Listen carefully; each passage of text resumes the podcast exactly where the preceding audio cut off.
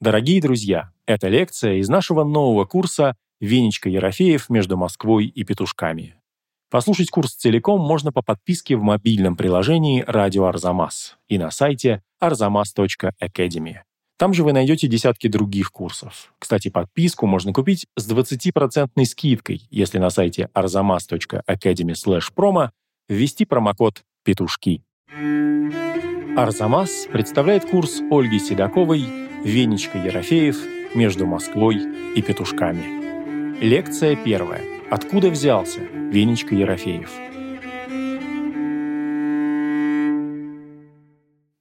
Я начну с того, что я не исследователь Венедикта Ерофеева.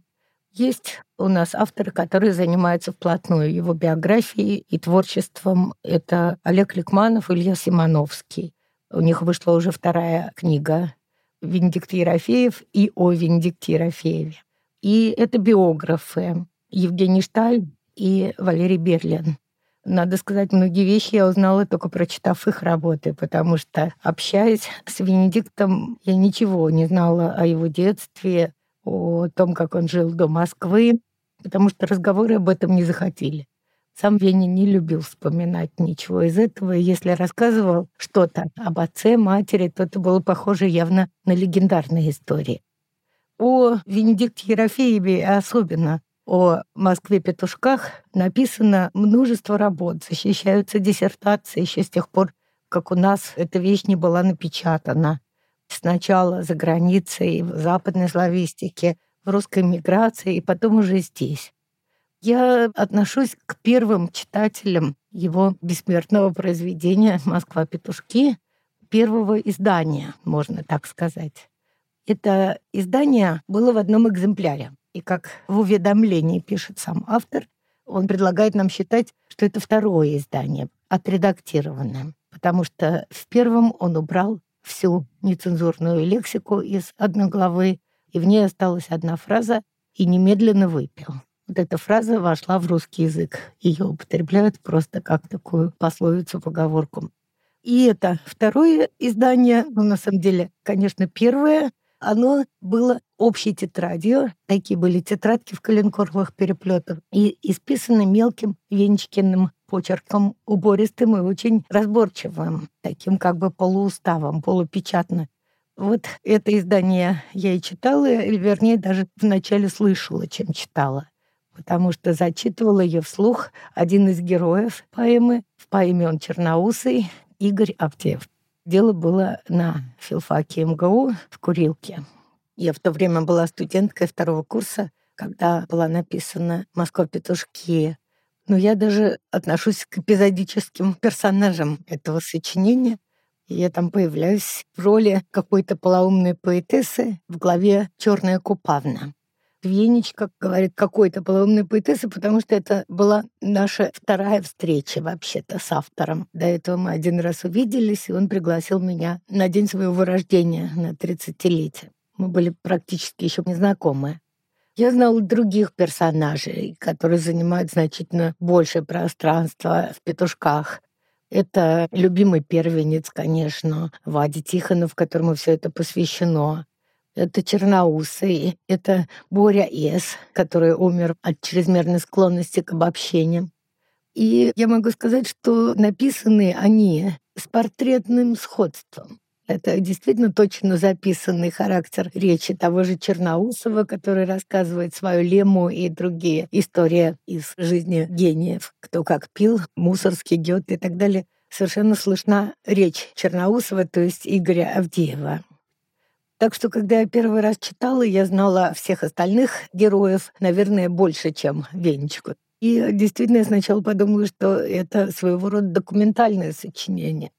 Так это все похоже и знакомо по жизни. А потом с этой же самой тетради мы с Ниной Брагинской, которая теперь честь и слава нашей отечественной классической филологии, перепечатывали самоиздатские экземпляры. Это был текст, который хотелось показать другим и было абсолютно понятно, что напечатанным мы его не увидим. Все, что писал Веня Ерофеев, было в таком же виде. Это были рукописные тексты. И то, что было написано перед петушками и ко времени петушков, считалось погибшим и пропавшим. Потом обнаружилось записки психопата где-то нашлись, нашлись кусочки из «Благой вести», я об этом еще скажу.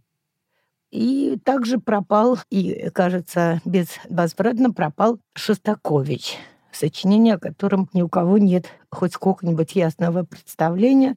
По словам самого Венечки, там было в два раза больше текста, чем в «Москве-петушках», о чем шла речь, так и непонятно.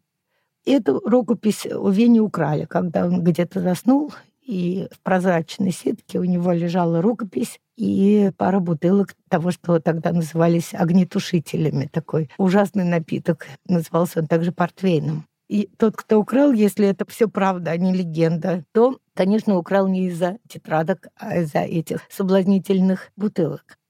И так, значит, все это было в одном экземпляре, рукописном, потому что печатной машинки у Вени тогда не было. Но в отличие от своих предшественников и от того, что было дальше, вот эта рукопись Москвы Петушков не пропала. Ее как-то успели перепечатать. И начался совершенно внезапный всемирный успех. Он просто расходился как пожар. Все читатели хотели делать копии, Самоздатского тиража никто никогда не сосчитал, сколько его было. И теперь уже не сочтешь. Ну, как я говорила о том, чтобы это могло быть напечатано в СССР, тогда никому и во сне бы не приснилось. Она была впервые напечатана уже в 89 году, такой настоящий текст в альманахе «Весть». А до этого очень сильно обкорнанный текст в журнале «Трезвость и культура». Но тоже это номера 88-89 года. До этого ничего напечатано на родине не было. И в это же время существовали переводы, наверное, уже на 30 языков. И защищали диссертации, писали дипломы в других странах на славистических факультетах. И вот успех, который настиг Москву петушки, он противоречит всему, что теперь принято думать о литературной судьбе автора и произведения что это какая-то технология успеха, раскрутка и так далее. Здесь ничего такого не было. Никакое обстоятельство, никакая деятельность людей здесь не участвовала. Работала только судьба. Даже первая публикация в маленьком израильском журнале, совсем малотиражном, АМИ, это тоже ведь вроде не вход в мировую известность. Тем не менее, с вот этой публикацией все началось кто читал сам издат, а это, опять же, контингент, который трудно реально представить, кто такие и сколько их было, читатели сам издата. Ну, в Москве это была, в общем-то, вся образованная публика, я бы сказала. В других местах по-другому. Уже знали наизусть, уже куски оттуда и фразы вошли в разговоры, цитировались. Читали очень ученые люди и совсем простые. Это, конечно, было удивительно. К нему приходил в гости Юрий Михайлович Лотман, чтобы с ним побеседовать, и он очень высоко ценил это сочинение. Особенно меня поразил зарубежный успех книги. Мне казалось, что ее понять за нашими границами просто невозможно. Казалось, что это крайне здешняя вещь. Чего стоят только бесконечные вот эти советские тексты, идеологические, доктринальные, которыми пронизан насквозь словесный ряд поэмы. Там и цитаты из классиков марксизма-ленинизма, которыми нас мучили со школьных лет и до пенсии, и газетные штампы, и история КПСС, и моральный кодекс строителей коммунизма.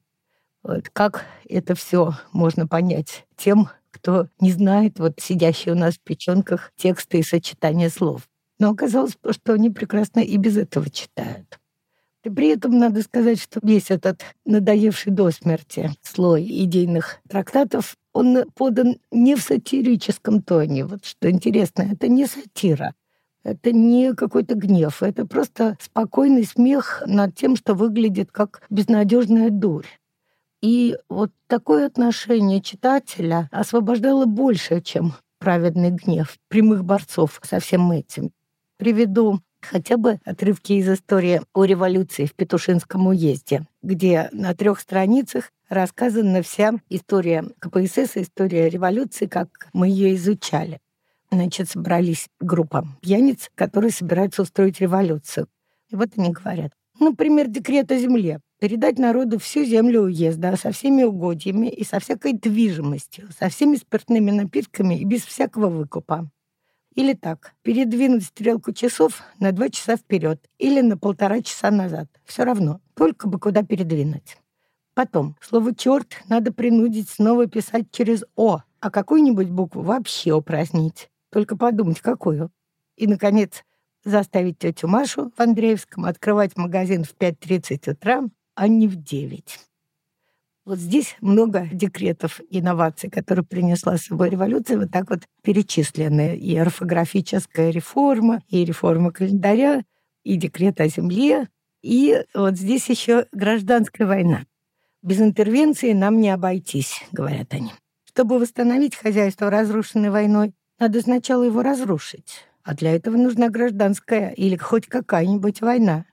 Нужно как минимум 12 фронтов. «Белополяки нужны!» — кричал закосевший Тихонов. Для нас, конечно, читателей того времени, игра Вени с этими пропагандистскими шлаками, с этими святынями идеологии, была не последним удовольствием среди многих других удовольствий, которые доставляли Москва петушки. Это вызывало такой восторг, что на твоих глазах разрушаются святыни то счастье, светлое будущее всего человечества, которое глядело на нас со всех стен, со всех плакатов. Загадкой для издателей и критиков везде прежде всего оказался сам автор. И, конечно, предполагали, что автор — это совсем не тот Венечка, который герой поэмы, он и рассказчик, и герой, протагонист. Казалось невероятным, и об этом писали, чтобы герой, который ведет такой образ жизни, как это описано в поэме он не просыхает, он ночует в подъездах, он укладывает кабель. Чтобы вот такой герой обладал такой эрудицией, такой словесной виртуозностью. Разве вот на этом дне жизни, на этих обочинах можно найти такого человека? Чтобы вот такой вот чернорабочий мимоходом вспоминал то Канта, то Шекспира, то третью балладу Шопена. Чтобы такой герой занимался самоанализом, описывая его в такой техники, которые советские писатели, в принципе, и не знали. Я приведу тоже пример, как он описывает свои внутренние состояния. Я пошел направо, чуть покачиваясь от холода и от горя. Да, от холода и от горя. О, это утренняя ноша в сердце, о, иллюзорность бедствия, о, непоправимость. Чего в ней больше, в этой ноше, которую еще никто не назвал по имени? Чего в ней больше, паралича или тошноты. Истощение нервов или смертной тоски где-то неподалеку от сердца. А если всего поровну, то в этом во всем чего же все-таки больше? Столбняка или лихорадки? Ничего подобного, конечно, у советских писателей встретить было бы невозможно. О том, что вот весь этот слог, такие хитроумные перестановки слов напоминают исповедь блаженного Августина, я еще скажу. Так что предполагали, что это не подписанный и как бы названный по имени героя автор, что он профессиональный писатель, интеллектуал, что он где-то сидит за письменным столом и пишет этот свой изощренный текст. Такого писателя Венедикта Ерофеева к этому времени никто не знал. Он не был знаком ни с официальными литературными кругами, и не с тем, что потом уже назовут второй культурой, то есть самоиздатскими писателями, которые не печатались, но тоже составляли какой-то свой культурный слой. Он как будто явился ниоткуда. Но тут я должна заметить, что весь этот образ жизни точно списан с натуры. Именно так Веня и жил до 1974 года. Я уже сказала, что у него не было пишущей машинки. У всякого самого десятисортного литератора своя пишущая машинка в это время была. Но у него не было и многого другого. У него не было жилья, паспорта, прописки, военного билета. С ним время от времени случались истории, очень похожие на то, что описано в сюжете. Он ночевал в подъездах, где придется. Он куда-то ехал и не доезжал. Его начинали искать. Случалось и такое, что он выпивал что-нибудь полусмертельное, какой-нибудь лосьон или что-то из того, что входит в компоненты его коктейлей. Его круг общения составляли те в то время, кто стали героями Москвы петушков. Я их называла Владимирские, потому что всех их Веня приобрел, когда недолгое время учился во Владимирском пединституте. Это Вадя Тихонов, любимый первенец, Игорь Авдеев, черноусый, Борис Сорокин и другие. В этом кругу уже тогда он был окружен совершенно необычайным почитанием и обожанием. Эти люди во многом были его созданиями и свитой. Они присоединились к его образу жизни. Все они тоже были незаурядно начитаны, все они тоже никакого отношения к литературной общественности не имели.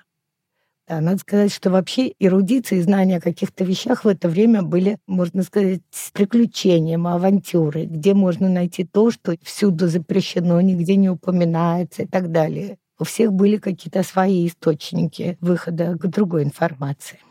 Исключение, ну, важное среди его круга общения, это был его друг по МГУ, где Веня начинал учиться, приехав из Заполярья, и был исключен через год и еще семестр. Владимир Муравьев, видный филолог и блестящий переводчик с английского.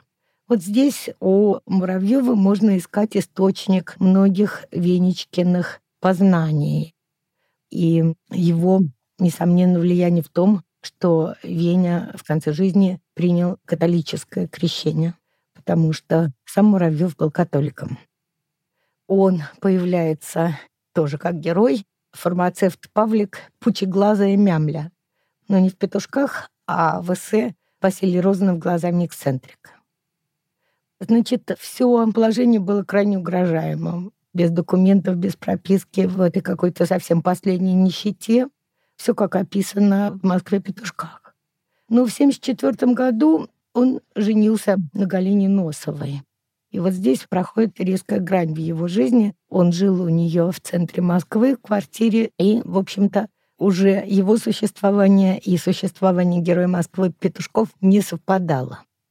Менялся и круг друзей. Свиту, как Галя называла вот эту первую компанию, она постаралась как-нибудь удалить. Появились другие знакомые. И чем больше поднималась слава Вене, тем гости становились знаменитее, статуснее и так далее.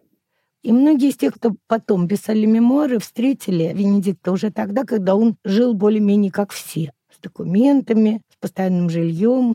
И поэтому для тех, кто с ним встречался позже, конечно, вставал вопрос об отношениях автора самого Венечки и вот этого повествователя-героя. Это явно были разные уже люди. А мы, кто знал его тогда, нисколько не сомневались, что это повествование о себе самом, что также Веня разговаривает в жизни более-менее, что место работы для Вени — это не письменный стол, а все вот эти подъезды, электрички, винные отделы, общежития, чужие дома, куда его пускали переночевать.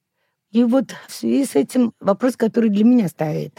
Был ли Венечка, герой поэмы, и Венедикт Ерофеев, автор ее, был ли он писателем? Что это за амплуа, в котором он выступил? И в самом тексте «Москвы петушки» мы видим, что да, Венечка выступает как писатель. Так он себя представляет. В сцене знакомства в начале этого рассказа о его романе с Белоглазой с этого все и начинается. Он знакомится с ней как автор какой-то вещицы. Сейчас я прочитаю. Так это вы, Ерофеев, и чуть подалась ко мне, и сомкнула ресницы, и разомкнула. Ну, конечно, еще бы не я. О, гармоническая, как она догадалась. Я одну вашу вещицу читала, и знаете, я бы никогда не подумала, что на полсотни страниц можно столько нанести околесицы. Это выше человеческих сил. Так ли уж выше? Я польщенный разбавил и выпил. Если хотите, я нанесу еще больше еще выше нанесу. Так что он представляет себя отнюдь не просто каким-то человеком дна, чернорабочим, который среди своих кабельщиков проводит просветительную работу. Он писатель. Даже можно предположить, что за вещицу читала вот эта белоглазая. Вероятно, это была написанная до петушков лет за пять «Благая весть» или «Благовещение», как это называют. Хотя она к этому времени пропала, но многие ее помнили вот из этой кампании, и цитаты я слышала от них, из нее.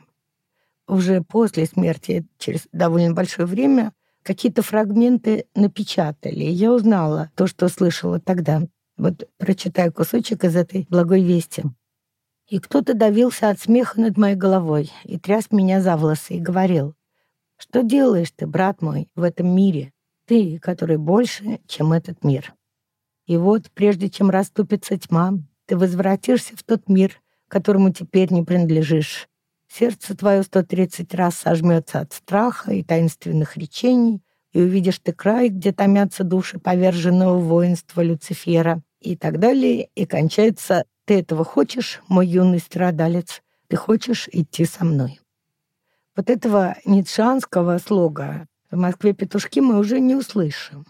Но общий сюжет, о котором мы еще скажем, сохраняется. Сюжет этот состоит в образе главного героя. Он юный страдалец, как здесь уже сказано. Он избранник, которого трясут за волосы и к чему-то призывает. Он призван сообщить миру нечто важнейшее. Он безумец. Вот это говорящее «я» проза Ерофеева. Безумец, иначе психопат, в записках психопата. Эксцентрик. Василий Розанов глазами эксцентрика. Пациент психушки Варфоломеевой ночи. В воспоминаниях сестры Веня в пять лет умел уже читать и писать, и что-то писала, но его спросила, что ты пишешь. И пятилетний Веня сказал «Записки сумасшедшего». Значит, он только что прочитал Гоголя. Вот эта тема, что он некий сумасшедший, безумный, каким-то образом отличается этим от всего мира, она возникает с самого начала и держится до конца. И в «Москве петушках» Веня говорит, что он всю жизнь симулирует нормальность. Можно сказать, что здесь, в Москве петушках, к вот этому высокому безумцу, романтическому безумию, типа Заратустры, примешался и гоголевский поприщен — которым какие-то странные люди что-то делают. Здесь вот мы видим эти главы, где начинается бред, и как кротко Венечка ведет себя в сценах кошмаров. Все на него нападают, бьют, он ничего не может сделать в ответ. Это не Супермен. В обычном нормальном представлении, конечно, Веня Рафеев не похож на профессионального писателя. Для советского писателя это то, что он член Союза писателей, что он пишет книги, которые будут изданы, получит за них гонорары, что он ездит в какие-то дома творчества и так далее. Конечно, Веня ничего такого в себе не имел. Мысли о публикации ему в голову не приходило. Но, с другой стороны, он постоянно годами делал какие-то разные заметки, заготовки, которые потом инкорпорировал в свои сочинения. И вот здесь он действовал как профессиональный писатель. Этих заметок и заготовок было очень много сказать, что сроки для сочинения Москвы Петушков очень короткие сроки, интенсивное такое письмо, 2-3 месяца, и все готово. Но что в действительности работа над этим текстом продолжалась значительно дольше, потому что она была собрана из вот этих вот кусочков, которые были в разных записных книжках. Материал для мозаики у него был огромный, но вопрос был, какой сюжет объединит эту мозаику. Но, пожалуй, что главное все-таки, что отличает Венедикта от нормального писательства, это отношение к собственной жизни. Писатель иначе располагает то, что он пишет, и то, как он живет. Вот Сергей Сергеевич Аверинцев, его поразило тоже это сочинение, он стал меня спрашивать, а как он живет? Я говорю, ну точно так, как здесь написано. И он очень удивился, Сергей Сергеевич. Он сказал, зачем же такое удвоение? Я думал, что или жить, или писать. Однако в словесности бывают такие соединения, что пишут, как живут, и живут, как пишут. Здесь можно вспомнить такой жанр, как, например, записки человека интересной жизни. Ну, например, записки Казановы. Он писатель, но он герой, и он исполнитель того, что он пишет. Мы уже вспомнили Ницше. Можно ли сказать, что Ницше, который пишет своего Заратустру, писатель? Или он проповедник определенного рода, что он хочет что-то такое прямо сказать, что должно изменить жизнь не так, как меняет очередной роман или элегия. Блаженный Августин со своей исповедью. Он писатель или он хочет сделать что-то другое, чем написать художественное произведение? Здесь есть впечатление за всем этим о литературе как деле несколько вторичном, который не стоит принимать слишком всерьез, что писатель, если он пишет произведение какое-то в любом жанре, он не собирается прямо менять мир, он не собирается выяснять прямо отношения со своей душой. Ничего такого он делать не собирается. Он делает что-то другое. Как Верлен в своем искусстве поэзии, давая советы, как надо писать, поэтому кончает так все прочее литература. Вот эта вот самая литература, она была сильно поставлена под вопрос уже с конца XIX века. О литературе думали как о такой слишком условной игре, исполнении определенных заданных правил. В романе пишут так, допустим, в повести так, в элегии так. И все это не окончательно серьезно. Или же другой вариант, что писатель, он воплощает в этом своем сочинении то, что в жизни, конечно, не хочет или не может воплотить. Что он создает себе как бы область для другой жизни, чем та, которую он живет среди людей. И вот эта, между прочим, тема обсуждается и в «Петушках» среди множества других тем. Это разговор в электричке с Черноусом, который сыплет примерами, как все-все стоящие люди пьют, пока не натыкается на случай, где автор явно не был пьяницей. Это тайный советник Гёте. И тут он попадает в просак. Как же так? Он вывел универсальный закон, что все достойные люди пьют, и вдруг тайный советник Гёте не пьет. На помощь ему приходит Венечка, попутчик, и объясняет, как это происходит. Думаете, ему не хотелось выпить? Конечно, хотелось.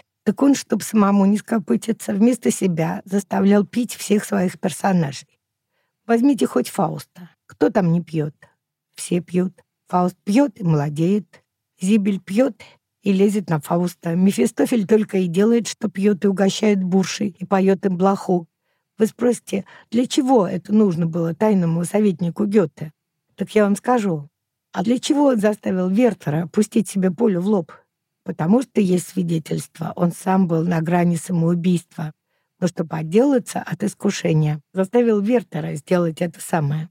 Вы понимаете? Он остался жить, но как бы покончил с собой и был вполне удовлетворен. Вот так же он и пил, как стрелялся ваш тайный советник. Мефистофель выпьет, а ему хорошо старому псу. Фауст добавит, а он, старый хрен, уже лыка не вяжет. И так далее.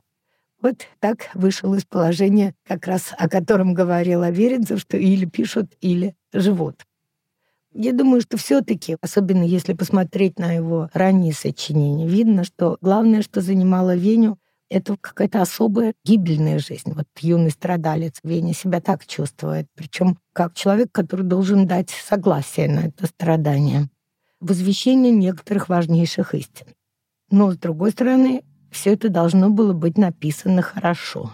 Для него было очень важно красноречие, хороший язык, хорошее письмо, не только это, но и сама композиция, само построение текста, потому что «Москва-петушки» устроена очень хитро и сложно. Это никак не простой дневник пьяницы, описание дня с утра до вечера, что с ним происходит. Нет, там все перекликается, все как-то одно в другом отдается и так далее. Собственное имя Венедиктус, Венедикт, что буквально значит «благословенный», Веня предпочитал переводить «хорошо сказанный». И поэтому можно сказать, что его уникальная вещь «Москва-петушки» — это и литература, и не литература. Это и то, и другое, и это придает ей такой особой силы. В это время все зачитывались публикациями работ Бахтина о карнавале. И как-то сближали идею карнавала, как она выглядит у Бахтина с Москвой петушками. Это сравнение, мне кажется, совершенно ложным, потому что карнавал — это никак не Венина стихия. У него есть фантастический другой мир по сравнению с обыденным, но это не свобода карнавала, совсем нет. Он не любит буйство, он не любит шутовство, он не любит лихость, совсем не любит. Он про это говорит много раз, что нужно быть тихим, кротким, внимательным и так далее. Он говорит о кротости и о смирении, о том, что никаких подвигов он совершать не будет, ему нужно малодушие, но это, конечно, в особом смысле малодушие, нечто противоположное тому идеалу человека, который идеология пыталась воспитать. Потому что человек должен бороться, искать, найти и не сдаваться. Он должен постоянно совершать подвиги. На Земле всегда есть место подвигам и так далее. Вот эти новые подвижники были особенно враждебны Венечке. Он не раз об этом говорит, что он хочет на Земле найти такое место, где нет места подвигам. и сам себя, и своего читателя он призывает к тому, что надо быть малодушным, надо отказаться от вот этой вот захватнической, планирующей, бодрой позиции в мире. И, с другой стороны, это не тот народный тип, который как какой-нибудь там нарушитель всех законов. Нет, Венчкин герой не такой. Он спокойно и с удовольствием признает то, чего боится герой Достоевского, Раскольников, с его вопросом, кто я, тварь дрожащая или Наполеон.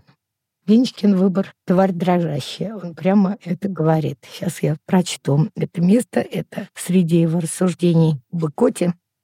«Мы — дрожащие твари, а она всесильна. Она то есть Божья десница, которая над всеми нами занесена, и перед которой не хотят склонить голову одни кретины и проходимцы. Он непостижимому, а следовательно, он есть. То есть его не только не беспокоит, что он не Наполеон, а тварь дрожащая, но ему это очень нравится. Это и есть настоящее положение человека.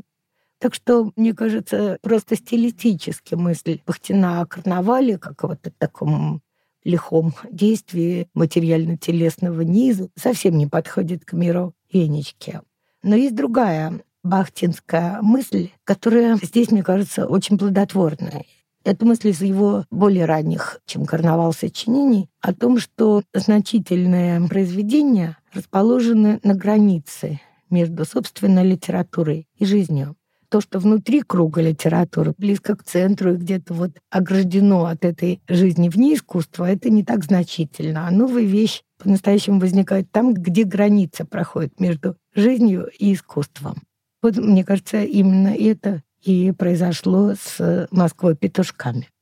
Я приведу одну характеристику, которую дал Дмитрий Быков о возникновении петушков.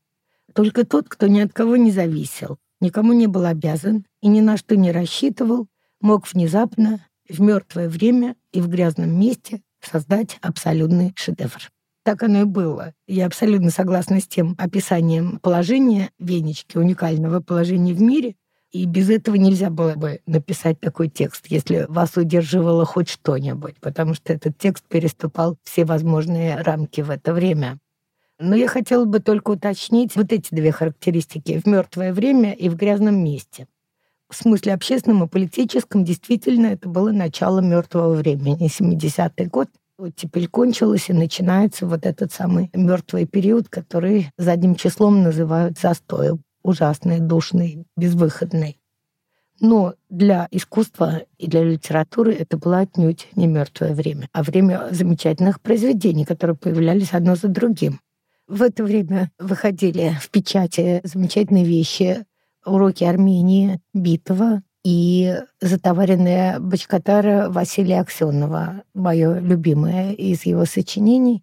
И можно заметить, что здесь дальше они уже не смогли печатать свои сочинения. Начались большие неприятности. Аксенову пришлось вообще уехать. Битов следующее свое сочинение «Пушкинский дом» не мог напечатать здесь и так далее. С другой стороны, среди запрещенной литературы этого времени, запрещенной прозы, мы увидим Сашу Соколова, который работает над школой для дураков, Юза Олешковского с его замечательными вещами, что тоже можно назвать вот такой запрещенной, но не политической в открытом смысле прозы, не связанной с вот таким социальным просто протестом.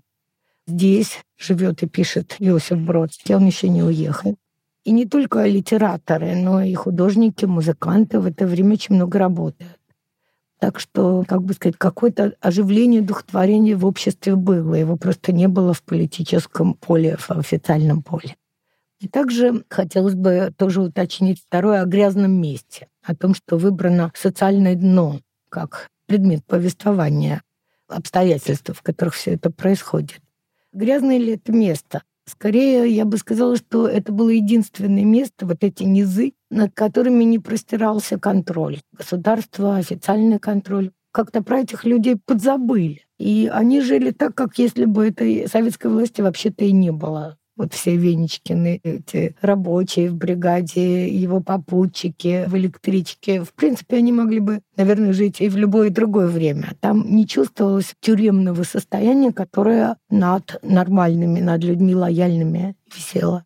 И если сравнить с запрещенной или подпольной литературой, то как раз отличается тем, что вот Веня выбрал другой мир для описания для жизни. В принципе, другой мир, ниже всей социальной лестницы. А там, где начиналась социальная лестница, там начиналась настоящая борьба.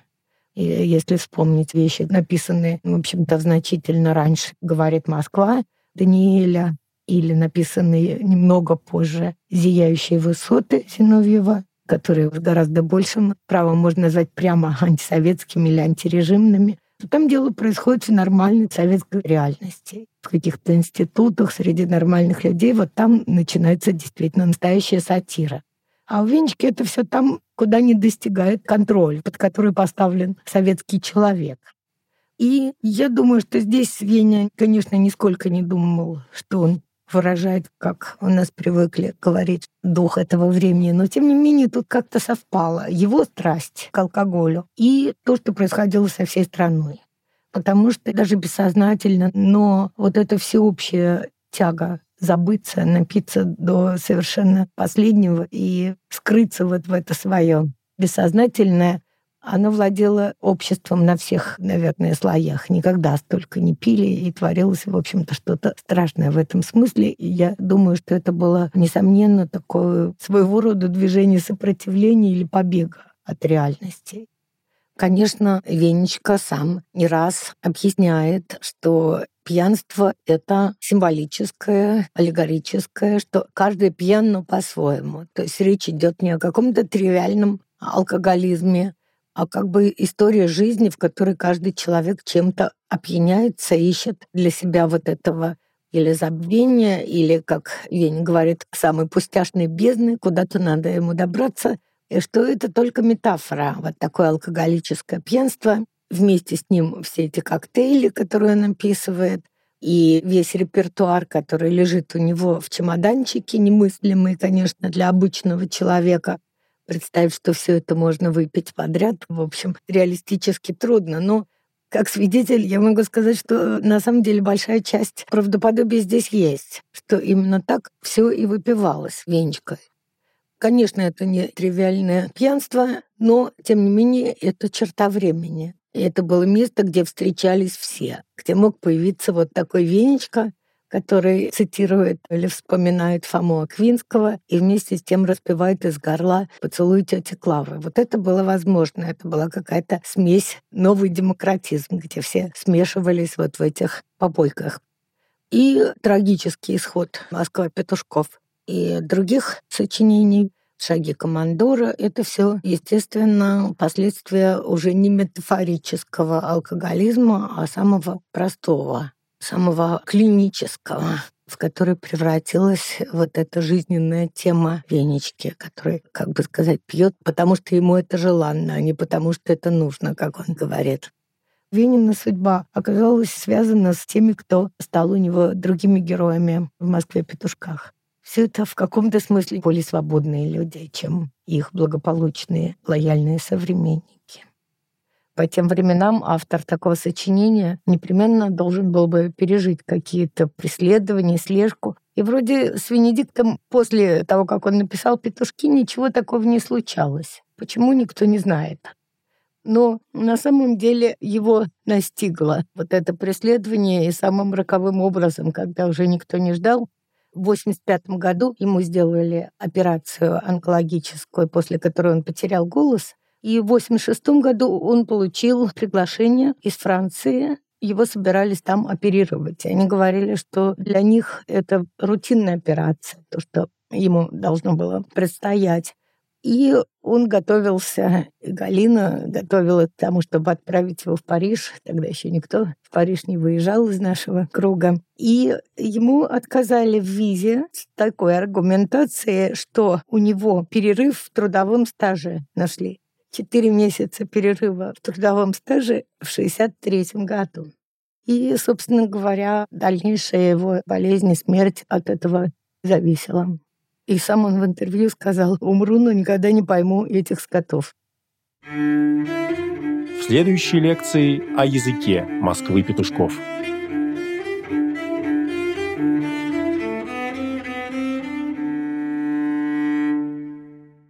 Напоминаем вам, что курс целиком можно послушать по подписке в приложении «Радио Арзамас» и на сайте arzamas.academy. Если воспользоваться промокодом «Петушки» на странице arzamas.academy/promo, вы сможете оформить подписку с 20% скидкой.